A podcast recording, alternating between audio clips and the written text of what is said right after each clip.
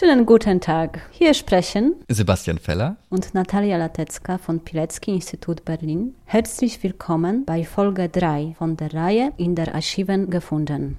Heute werden wir über das Thema Epidemien sprechen. Die damals in Warschau gravierendste Krankheit war mit Sicherheit das Fleckfieber, weswegen wir heutige Folge diesem Thema widmen möchten. Die Dokumente, auf die wir uns in der heutigen Folge beziehen, sind Bericht über die Tätigkeit des Amtsarztes in Warschau, geschrieben von Dr. Kurt Schrempf, entstanden in den Jahren 1939 und 1940. Im Verlauf des Podcasts werden wir ihn den Bericht nennen. Außerdem das Vernehmungsprotokoll von Mike Wajwanski aus der Hauptverhandlung im Verfahren gegen Ludwig Fischer und andere aus dem Jahr 1947 und schließlich das Vernehmungsprotokoll von Jan Rutkiewicz aus den Akten der Anklage in der Verhandlung gegen Fischer und andere von 1946. Fleckfieber ist eine Infektion mit Bakterien, die durch Läuse, vor allem die Kleiderlaus, Milben, Zecken oder Flöhe übertragen wird. Die Bezeichnung Fleckfieber ist abgeleitet von einem Symptom der Erkrankung, einem rotfleckigen Hautausschlag. Die Inkubationszeit beträgt 10 bis 14 Tage.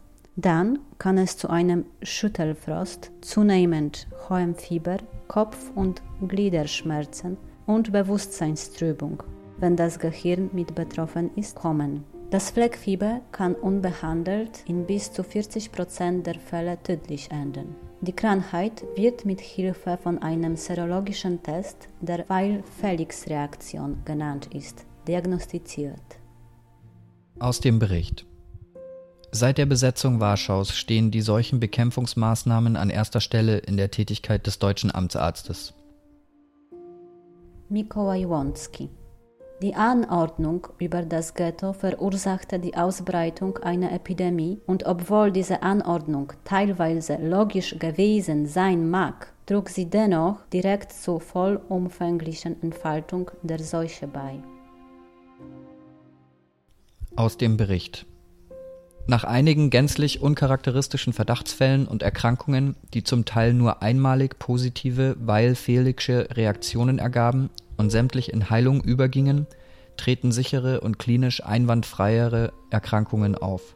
Im Laufe der folgenden Woche wurden die Erkrankungen wesentlich schwerer. Bis zum 15.03.24 Uhr waren 580 sichere Erkrankungen. Fast sämtliche sind in Wohnungen vorgekommen, die innerhalb des solchen Sperrgebiets liegen, das das vorwiegend von Juden bewohnte Gebiet umfasst. In den letzten Wochen treten Erkrankungen auf in jüdischen Flüchtlingsheimen. Die Erkrankungsdauer bei den Verstorbenen bewegte sich zwischen 1 und 68 Tage, im Mittel 11 Tage. Mortalität 11 Prozent. Als Sofortmaßnahmen sind beim Herrn Gouverneur des Distrikts Warschau beantragt. Abstoppen der wilden Umsiedlung, Trennung der Deutschen und Polen im Eisenbahnverkehr, Verbot der Benutzung der Straßenbahn für Juden, Verbot des Betretens des jüdischen Viertels und des Judenmarkts für Reichs- und Volksdeutsche. Mikołaj Łącki Im Oktober erfolgte eine gewaltsame gegenseitige Verlagerung der Kranken und im jüdischen Spital in der Dworska Straße kam es zu einer geradezu unglaublichen Zusammenpferchung der Kranken. Mehrfach meldete ich dich den deutschen Ärzten Dr. Schrempf und dem Militärarzt Richter, der den Sanitärzustand Warschau beaufsichtigte. Ich sah voraus, dass eine Epidemie ausbrechen musste. Die jüdischen Patienten lagen unter unglaublichen Bedingungen im Spital, in ihrer eigenen Kleidung, zum Teil auf Betten ohne Matratzen, manchmal auf Stroh, ohne Bettdecken, nur mit eigenen Kleidungsstücken zugedeckt. Die Zahl der Neuaufnahmen erreichte täglich bis zu 260 Personen. Aus dem Bericht. Die Gesundheitspunkte und Krankenhäuser sind verpflichtet, dem Amtsarzt im Laufe von spätestens zehn Minuten nach Bekanntwerden einer Erkrankung, Verlegung eines Kranken, Änderung der Diagnose oder Tod eine Meldung nach besonderem Formblatt durch Boten zu übersenden. Außerdem wird jeder Todesfall durch die Sanitätsärzte daraufhin geprüft, ob eine Infektionskrankheit vorliegen kann.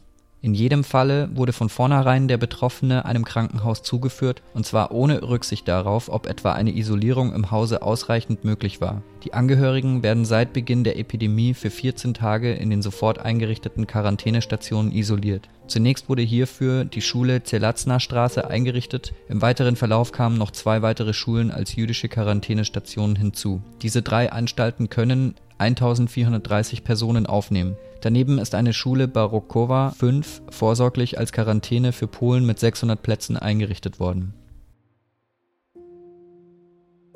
Mikołaj Łącki. Eine schreckliche Sache war die Schließung der Häuser. Aus dem Bericht. Im Laufe des Februars stieg die Zahl der in den jüdischen Flüchtlingsheimen mit zahlreicher Belegung vorkommenden Erkrankungen an. Da die Unterbringung der Insassen in der Quarantäneanstalt unmöglich ist, wurden diese Häuser für 14 Tage gänzlich abgeriegelt. Bisher sind 19 derartige Heime geschlossen. Mikołaj Łącki. Das Fleckfieber gehört nicht zu den Krankheiten, die sich durch die Luft übertragen. Es wird lediglich durch die Kleiderlaus übertragen.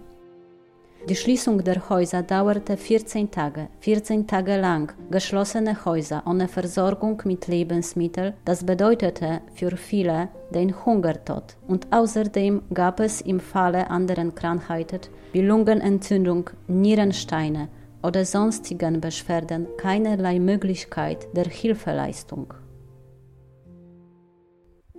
Aus dem Bericht. Dem jüdischen Ältestenrat ist der Auftrag erteilt worden, ein Projekt vorzulegen, wodurch die kleinen Asyle durch zwei bis drei große ersetzt werden, die dann von der Polizei leichter zu schließen und zu überwachen sein werden. Außerdem ist geplant die Schließung der 83 im Judenviertel liegenden Ernährungspunkte, Volksküche und so weiter. Mikołaj Łącki. Es gab keine Desinfektoren. Aus dem Bericht. Am 21.11. wurde der Bau von Entlausungsanstalten in Auftrag gegeben. Zurzeit arbeiten 21 Entlausungsanstalten. Bei den Kammern handelt es sich mit Ausnahme einer einzigen Dampfkammer um Heißluftapparate. Durch diese gehen sämtliche Bekleidungsstücke einschließlich der Schuhe und der Pelze. Alle Taschen und so weiter werden vor der Beschickung umgekehrt. Trotzdem sind einmal wohl durch Streichhölzer acht Kleidungsstücke abgebrannt. Zur Körperentlausung wird eine Schmierseife aus Ersatzharzfetten benutzt. Mikołaj Łącki. Nach Weihnachten waren bis zu 600.000 Kilogramm Sachen zusammengekommen. Das konnten wir nicht schaffen, aber Dr. Schremp forderte, diese Sachen so lange aufzubewahren, solange sie nicht bewältigt wurden. Dies geschah im Verlauf von drei Wochen. Während dieser Zeit waren die Menschen völlig ihrer elementarsten Sachen beraubt. Es versteht sich, dass die Leute nach einer so schrecklichen Anordnung diese zu umgehen und nicht weiter zu befolgen begannen. Aus dem Bericht. Da Schwefel zur Wohnungsentlausung in ausreichender Menge nicht zu beschaffen war, wird Rohkresol angewandt.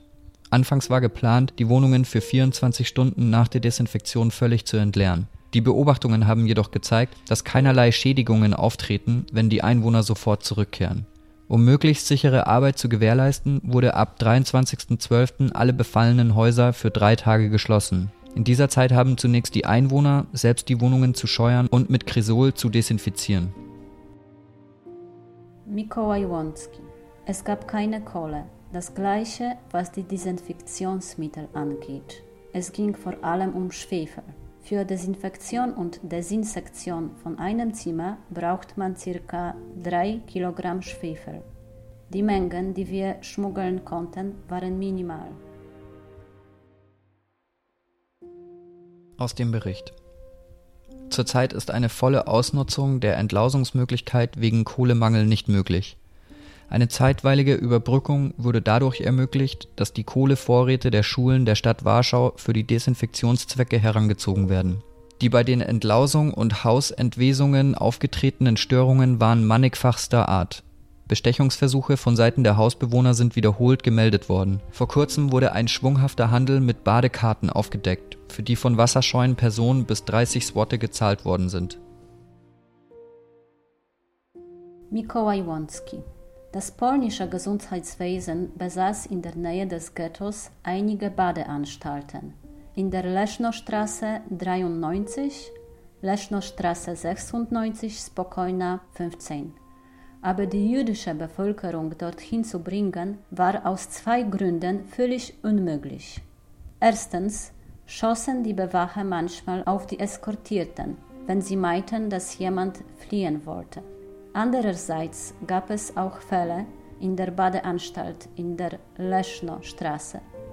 Jedenfalls waren es SS-Männer, die aus uns unbekannten Gründen, die wir nie feststellen konnten, auf schlimme Weise auf die badenden nackten Männer einschlugen. Nach zwei solchen Vorfällen baten wir selbst die jüdischen Gesundheitsdienst, uns keine Kranken mehr zu schicken, weil dies zu Unglücksfällen führen konnte. Jan Rutkiewicz Der Kampf gegen den Typhus wurde mit Polizeimethoden geführt. Schließung des ganzen Hauses, wo es einen solchen Krankheitsfall gab, Desinfizierung des ganzen Hauses und dergleichen. Was nur die Bevölkerung quälte, die Epidemie aber nicht bekämpfte. Aus dem Bericht. Seit 15. Dezember werden alle in den beiden jüdischen Krankenhäusern verpflegten Patienten vor ihrer Entlassung noch einmal entlaust und dann für weitere 14 Tage in der Quarantäneanstalt isoliert. Für das Personal der beiden Krankenhäuser wurde ein Verbot des Verlassens des Krankenhauses erlassen. Für jedes der beiden jüdischen Krankenhäuser ist ein polnischer Kommissar eingesetzt, der die Durchführung der Anordnung überwacht. Aus dem Bericht. Das jüdische Krankenhaus Cheste wird ab sofort zur Sicherung gegen den verbotenen Publikumsverkehr mit der Umgebung außerhalb der Mauer noch mit Stacheldraht umzäunt werden. Fünf jüdische Ärzte und Beamte, die das Verbot übertreten hatten, wurden der Gestapo zur Bestrafung übergeben. Entgegen den ersten Berichten der polnischen Ärzte während der großen Epidemie 1916 bis 1919 nicht mit einer wesentlichen Abnahme in der Frühjahrs- und Sommermonaten zu rechnen ist. Die Erkrankungszahlen für die letzten Jahre sind absolut unglaubwürdig und auch nach Angabe der polnischen Ärzte als unvollständig zu bezeichnen. Die Trennung von Juden und Polen in der Straßenbahn ist bisher nicht gelungen.